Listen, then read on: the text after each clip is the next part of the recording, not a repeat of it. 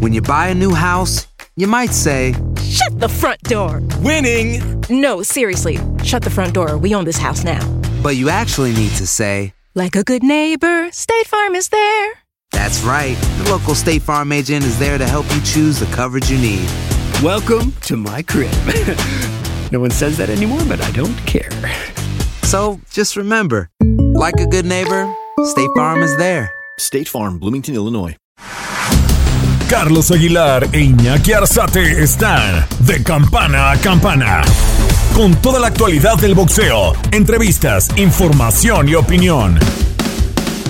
De campana a campana. Hola, hola, hola a toda la gente que nos escucha a través de tu DN Radio. Este es nuestro podcast de campana a campana, esquina a esquina.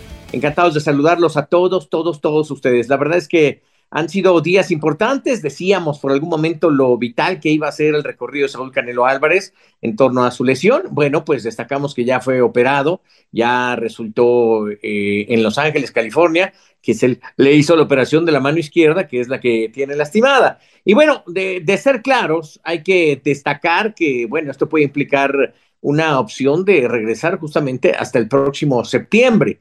Dicen que pudiera estar antes, pero que no están queriendo dar eh, pues una, una, fecha clara estimada para evidentemente no comprometer el camino de Saúl Canelo Álvarez. Así que saludo con gusto a mi compañero y amigo Iñaki Arzate, lo saluda Carlos Alberto Aguilar. Iñaki, ¿cómo anda? ¿Cómo estás? Todo bien, mi Charlie, ¿cómo estás? Siempre atento, siempre dispuesto, mi Charlie. Aquí andamos con estas novedades de Saúl Canelo Álvarez, lo que ha señalado tentativamente mayo y que el mismo Eddie Kern, su último promotor, está a la espera de cómo evolucionará esta lesión de la mano izquierda y el tratamiento que no presentaba fractura en dicha extremidad y que a ustedes se los comentó mi Charlie después de la pelea con Jenna Golovkin ahí en la mesa de TUDN, donde mostraba la mano y ahora solamente esperar. Se dice que son entre tres y seis semanas de tratamiento, de que la, la tendrá inmovilizada y posteriormente será la rehabilitación y a la espera de, estará, de estar eh, el resultado, mi Charlie, de Vivol Ramírez. Es lo que quieren, cualquiera de los dos, especialmente Dimitri Vivol.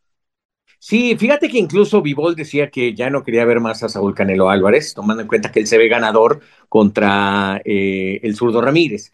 Mí me parece que le están subestimando al zurdo Ramírez, incluso hasta su entrenador. ¿Te acuerdas que lo vimos previo a la pelea de Canelo? Y él decía perfectamente: no, no, no, es lentón, lo vamos a trabajar. Vivol tiene mucho ritmo. Y sí, no, no dudo que Vivol tenga mucho ritmo, pero creo que no están tomando en cuenta la fortaleza, el tamaño y la pegada que tiene la zurda, el zurdo Ramírez. No he visto una pelea tan comprometida, de no ser previo a su ausencia que tuvo una pelea donde le, fue complicado, se fue a la largue, pero la verdad es que la ganó por decisión, donde tuvo que imponer un ritmo diferente, la verdad, un tantito más rápido, un tantito eh, con mayor actividad, más volumen de golpeo. No es que yo eh, tenga cierto favoritismo para, para el zurdo Ramírez, pero creo que esta es la prueba más importante. Me parece que el zurdo está por encima de Vivol, a mí me parece en mi análisis, Puede ser que me esté equivocando, eh, la verdad es que no, no tengo la verdad absoluta, pero lo que me queda claro es que si lo ataca con la zurda constantemente, si su jab eh, es, se vuelve peligroso repitiéndolo de una a dos ocasiones, va a ser una buena medida, va a ser jab contra jab, ¿y a qué me refiero? Eh, Bivol tiene una, una gran arma que es su jab, ese, ese no lo pierde pero si los estás, te, llegan dos jabs y tú contrarrematas contra dos y metes una más, el volumen de golpeo va a ser importante. Y creo que eh, el zurdo, con, con, la fortaleza de atacar con la zurda, que la maneja recta, la maneja en upper, la maneja en gancho, en gancho largo, en volado, creo que es donde puede encontrar el camino. No tiene eh, un rival con tonelaje importante o más grande que Vivol que le pueda hacer daño. Mira, yo mido un 80. Vivol cuando le estuvimos entrevistando mide lo mismo que yo me pude comprar. Y Gilberto el zurdo Ramírez ahí me, me, saca 4 o 5 centímetros. No es un asunto que lo vaya a cargar, no, no, no, es un asunto del tonelaje, es un asunto de la distancia. Y creo que en esa parte sí veo mucho más opciones favorables para el zurdo Ramírez, Iñaki. Correcto, mi Charlie. Fíjate que también quiero saber las condiciones en las que se presentará Dimitri Vivol porque a la comparación de lo que fue la, el campamento y los entrenamientos con Joel Díaz en la zona de California, mi Charlie, ahora todo cambió, ¿eh? está en su zona de confort, está entrenando en su casa, está entrenando cerca de lo que, de lo que es obviamente todo lo que él conoce, ahora sí no quiere ningún inconveniente en el aspecto tanto de la bolsa como en algún momento mi Charlie se le quedó a deber por parte de Matchroom Boxing por el tema económico, por el tema sociopolítico que estaba viviendo tanto Rusia como lo que se presentaba en aquel momento en la pelea con Saúl Canelo Álvarez, y pues solamente eh, saber si tendrán las condiciones suficientes y esa hambre de triunfo ante un zurdo Ramírez que tiene aproximadamente, Mechani, 10 días de que ya llegó a lo que es el Oriente para estar cerrando esta preparación a días, a días de que pueda conquistar esta corona de peso supermediano de la Asociación Mundial de Boxeo. Sí, eh, me llama la atención la última noticia que tuvimos del zurdo Ramírez, y no me refiero a lo boxístico, sino a lo extra boxístico, que fue que tuvo un pleito en Mazatlán, creo que al final de cuentas pues agarró subió el vidrio varias veces y de ahí empezó a lanzar cosas y la gente lo acusó y entonces perdió un poquito pues la línea que debe guardar un deportista, que esa línea tiene que ser eh, pues realmente muy ecuánime, muy congruente, si eres un deportista te tienes que cuidar.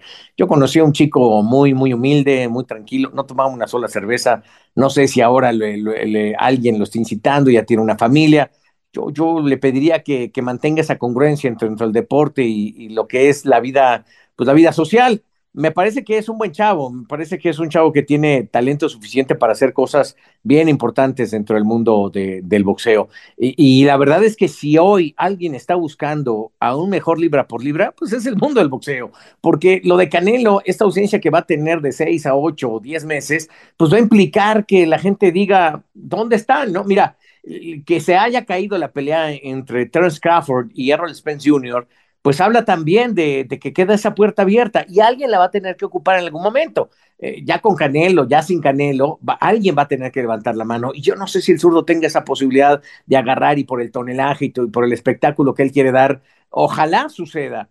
Me parece que Vivol inteligentemente dice, no, no, no, o sea, si yo soy el A de la ecuación, porque así se la dieron, y acabo de vencer a Canelo, pues respétenme dónde quiero pelear. Y pelear en Arabia Saudita implica pagar muy pocos impuestos. Creo que es entre el 15 o el 10% de impuestos. Son muy pocos porque es una medida diferente de pagarlos en Las Vegas a pagarlos justamente en Medio Oriente. Y en este caso, pues se abre también un panorama que tiene que ver con la presión.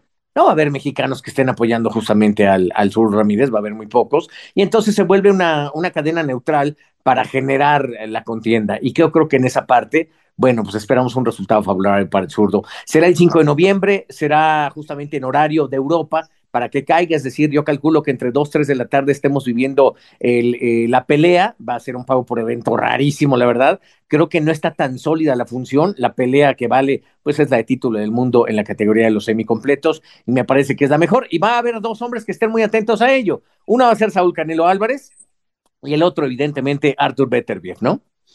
Totalmente, que de hecho este último Michani es el que ha solicitado Dimitri Vivol a la espera del resultado con el mexicano. Ya adelantó que quiere a Arthur Beterbiev. Es una de las peleas que pueden ser muy llamativas, especialmente por lo que vimos de Arthur Beterbiev en su último combate contra Joe Smith. Y sería ya unificar todos los títulos de esta escala de los pesos semicompleto, mi Charlie. Es eh, una cartelera que lo ha señalado 5 de noviembre, pero este fin de semana también eh, lo que parecía que teníamos puro eh, pellejo de boxeo, ahora parece que, de este fin de semana tendremos buenas opciones, buenas opciones, mi Charlie. De la mesa le pongo la pelea de Katie Taylor contra Carvajal en el Reino Unido, regresa Katie Taylor después de este gran tiro que tuvo con Amanda Serrano. Y también tendremos a Vasily Lomachenko, regresa Vasily Lomachenko buscando clasificarse, buscando mantenerse en esos primeros lugares, uh, obviamente si se mantendrá en el peso ligero o estará en el peso superligero. Me encanta Vasily Lomachenko, creo que él tuvo una tremenda equivocación en la estrategia que manejó contra eh, Timo López y ahí cambió un poquito la percepción de la gente que tenía de él. Pero es un boxeador elite, es decir, para ser amateur, tener muy pocas peleas de boxeo, le hizo el paseo Timo López, le hizo el paseo también el mexicano, eh, ay, Orlando, Orlando Salido. Salido, el Siri Salido, y entonces yo creo que eh, él sabe perfectamente que tiene mucho que dar. A mí me gusta mucho cómo boxea, es decir, es un tiempista, pero es un hombre que tiene pegada, eh, eh, como es un hombre pequeño para la categoría, maneja muy bien el core, su núcleo, sabe distribuir muy bien los pasos de las piernas. Es un, es un boxeador realmente complicado, que te ataca con ángulos diferentes y eso es novedoso, importante para el boxeo. De no ser que estuviera la figura de Saúl Canelo Álvarez y él estuviera ganando, son dos requerimientos que ahora necesita, bueno, pues pensaría yo que es uno de los mejores en la categoría. la verdad es que empieza a llenarse esa zona de norteamericanos, reitero. Herbonta, David Henny y Shakur Stevenson van a dar mucho de qué hablar y son barreras bien sólidas para que impidan que mexicanos, europeos lleguen justamente a esas categorías. Vaya, se está poniendo bien salvaje esa zona. Entonces va, va a ser interesante de verdad saber qué es lo que viene. El fin de semana realmente estuvo pellejoso una pelea en la Ciudad de México donde apareció el ratón Lara, que de ser claros, pues sí, puede ser que se convierta en campeón del mundo, pero no va a ser un histórico, me queda perfectamente claro, es un hombre que le gusta eh, que le den pegar para poder pegar y se nos va a rapidito. Eh, vaya, eh, me, encanta la forma en que lo está haciendo, pero tiene promotores novatos y eso, y eso te das cuenta que la promotoría cuando la manejan, pues no tienen control sobre su boxeador y, y, realmente, mira, esta declaración me la había guardado, pero creo que es el tiempo de darla hoy. Yo creo que Matchroom Boxing ha demostrado lo verde que está para, para manejar el boxeo de gran escala. Su organigrama es, es difícil de entender, su capacidad organizativa es muy deficiente y, y, de repente se acercan porque con lo que se amparan es tener el pago por evento para Europa y parte de los Estados Unidos pero de ser claros, en México no existen. Y cuando tú no existes en México, la verdad es que pierdes mucho, porque no solo pierdes México, pierdes el sur de los Estados Unidos, y eso la verdad la, gente se está dando cuenta.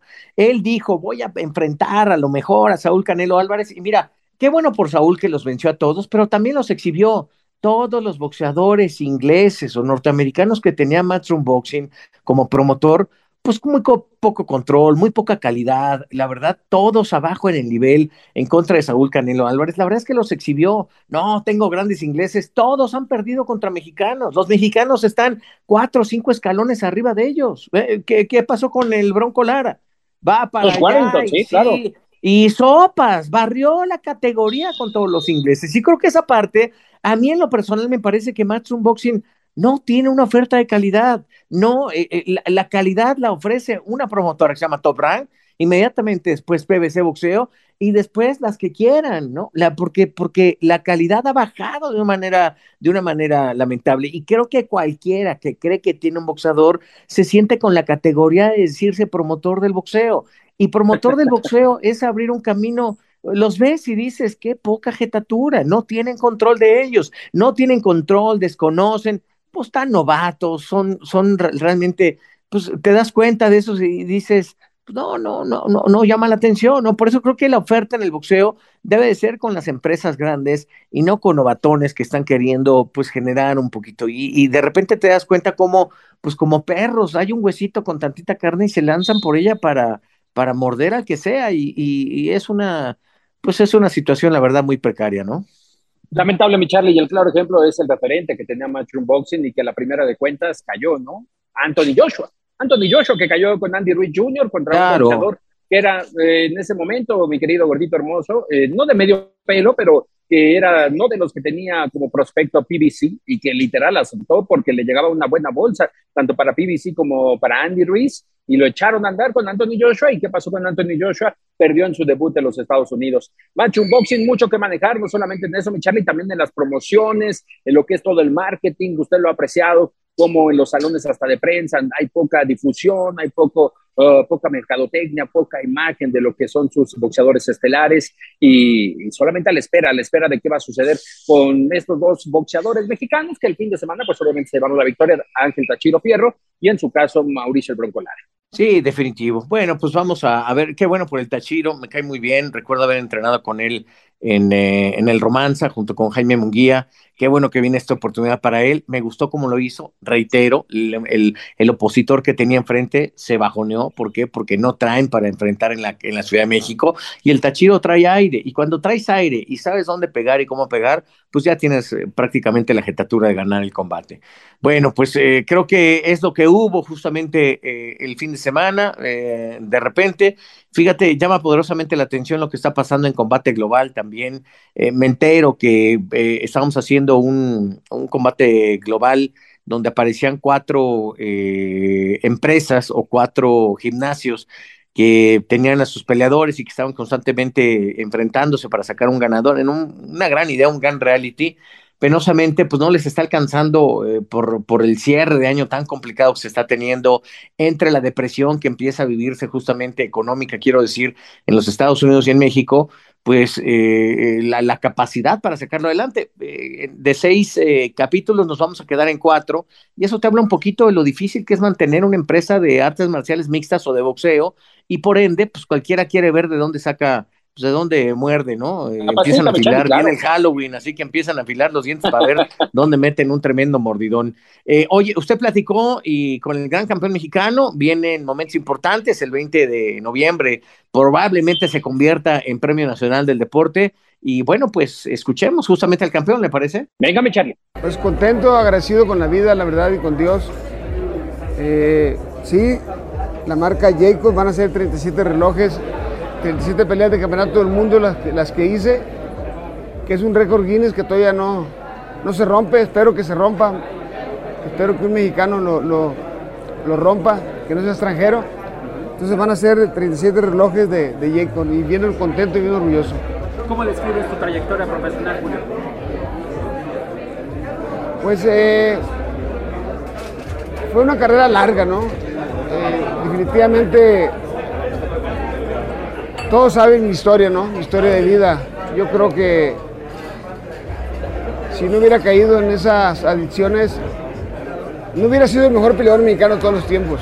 Hubiera sido el mejor peleador el mejor peleador de toda la historia, porque hubiera llegado más de 100 peleas invicto. Y eso nadie lo, lo iba a poder igualar, ¿me entiendes? Pero el, el hubiera no existe, ¿no? Pero mi carrera fue exitosa, se puede decir, ¿no? Porque fue una carrera exitosa con lógicamente con altibajos al último, pero definitivamente me siento contento, me siento satisfecho de haber logrado todo lo que hice. ¿Te arrepientes de esa parte, de que tal vez ese pequeño asterisco no te hace ser de una gran magnitud? Sí, la verdad, eh, sí me, me, me, pesa, la verdad, me pesa porque eh, fueron muchos años de mi vida tirados a la basura, ¿me entiendes? Eh, aparte, imagínate, eh, si llegué a 90 peleas invicto, ¿cuántas peleas hubiera llegado si me hubiera cuidado? Hubiera sido el peleador más grande de toda la historia, ¿me entiendes? Pero, como te digo, ¿me entiendes? No, no me arrepiento, ¿no? Porque, como te digo, Dios me dio otra oportunidad de vida, ¿no? Y sigo siendo un ejemplo para, para los nuevos jóvenes que no deben de caer en esa tentación, ¿me entiendes? Entonces, ayudando a mucha gente a que salga de, este, de este fondo que no tiene salida, pero muy contento, ¿no? Muy contento, como te digo, porque, porque he podido ayudar a muchísima gente. Oye, me quedo con una frase que nos dijiste en tus 60 años. Eres un chingón, literal. ¿Por qué eres un mexicano chingón, Julio? Bueno, porque mira, eh, porque gracias a Dios he podido salir adelante. Eh, lo hice a través de mi carrera, lo hice en mi vida personal, ¿me entiendes? Porque para mí el reto más importante, eh, la gloria más importante, el cinturón más importante es haber podido salir de las adicciones, ¿me entiendes? Porque no cualquiera, ¿me entiendes? No cualquiera eh, sale de, ese infierno. Y yo, gracias a Dios, hasta ahorita toco madera porque es solo por hoy, ¿no? Eh, sigo siendo un ejemplo para todos los jóvenes. Repíteme esa frase, Julio, que eres un mexicano chingón. Pues la verdad sí, soy un mexicano chingón y lo digo con mucha honra. Oye Julio, Premio Nacional del Deporte postulado por el Consejo y por los eh, atletas olímpicos.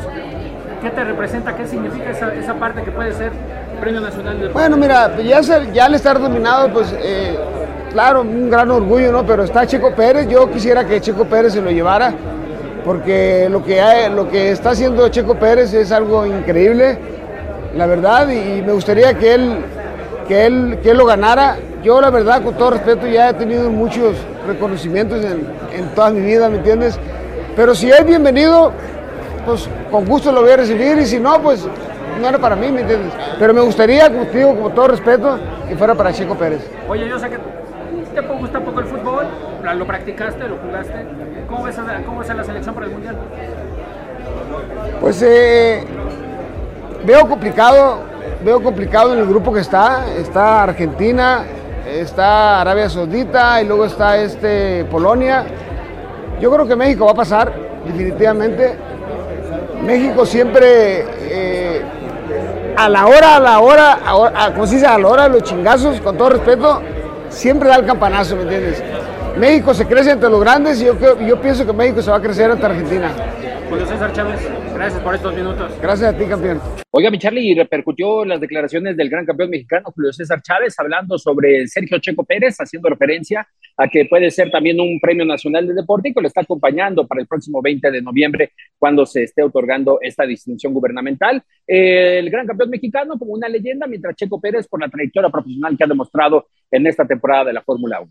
¿Sabes qué? A mí me llena de mucho orgullo saber que eso está sucediendo déjame decirte que me, me, me llena de, pues de mucho orgullo saber que, eh, que un grande como Julio, reconocido en todo el mundo, en todo el mundo, y después ver que va a reconocer a otro que lo está haciendo de manera extraordinaria, que tiene una sencillez, una expresión eh, humilde.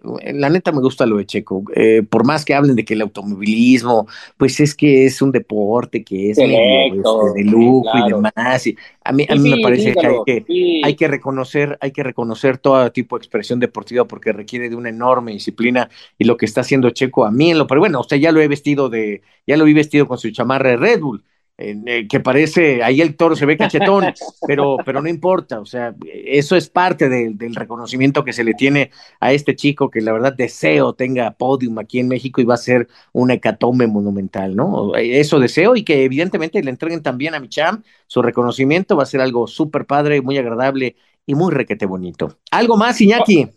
No, por el momento, mi Charlie, por el momento, próximos días tendremos ya reacciones de Manuel Vaquero Navarrete, de Erika Cruz, la campeona pluma de la Asociación Mundial de Boxeo, y también, ¿por qué no escuchar a Clarissa Shields, que después de ese combate contra Savannah Marshall, dejó en claro cuáles son sus condiciones y qué es lo que quiere? Hablaba de artes marciales mixtas, mi Charlie, hace unos instantes con combate global, estará en el 2023 regresando, es un adelanto de, lo que les estaremos dejando, mi aquí en De Campana a Campana. Perfecto, pues le mando un gran abrazo, nos mantenemos en contacto, pásenla muy bien. Esto fue de campana a campana y de esquina a esquina. Los invitamos a suscribirse y a estar pendientes a nuestro siguiente episodio todos los jueves en su plataforma favorita y en UFON. La campana ha sonado. Los 12 rounds han finalizado. De campana a campana, con toda la actualidad del boxeo, entrevistas, información y opinión. Carlos Aguilar e Iñaki Arzate regresarán en el siguiente episodio. Boost Mobile tiene una gran oferta para que aproveches tu reembolso de impuestos al máximo y te mantengas conectado. Al cambiarte a Boost, recibe un 50% de descuento en tu primer mes de datos ilimitados. O, con un plan ilimitado de 40 dólares, llévate un Samsung Galaxy A15 5G por $39.99. Obtén los mejores teléfonos en las redes 5G más grandes del país. Con Boost Mobile, cambiarse es fácil. Solo visita boostmobile.com. Boost Mobile, sin miedo al éxito. Para clientes nuevos y solamente en línea, requiere AroPay. 50% de descuento en el primer mes requiere un plan de 25 dólares al mes. Aplican otras restricciones. Visita Boost Mobile para detalles.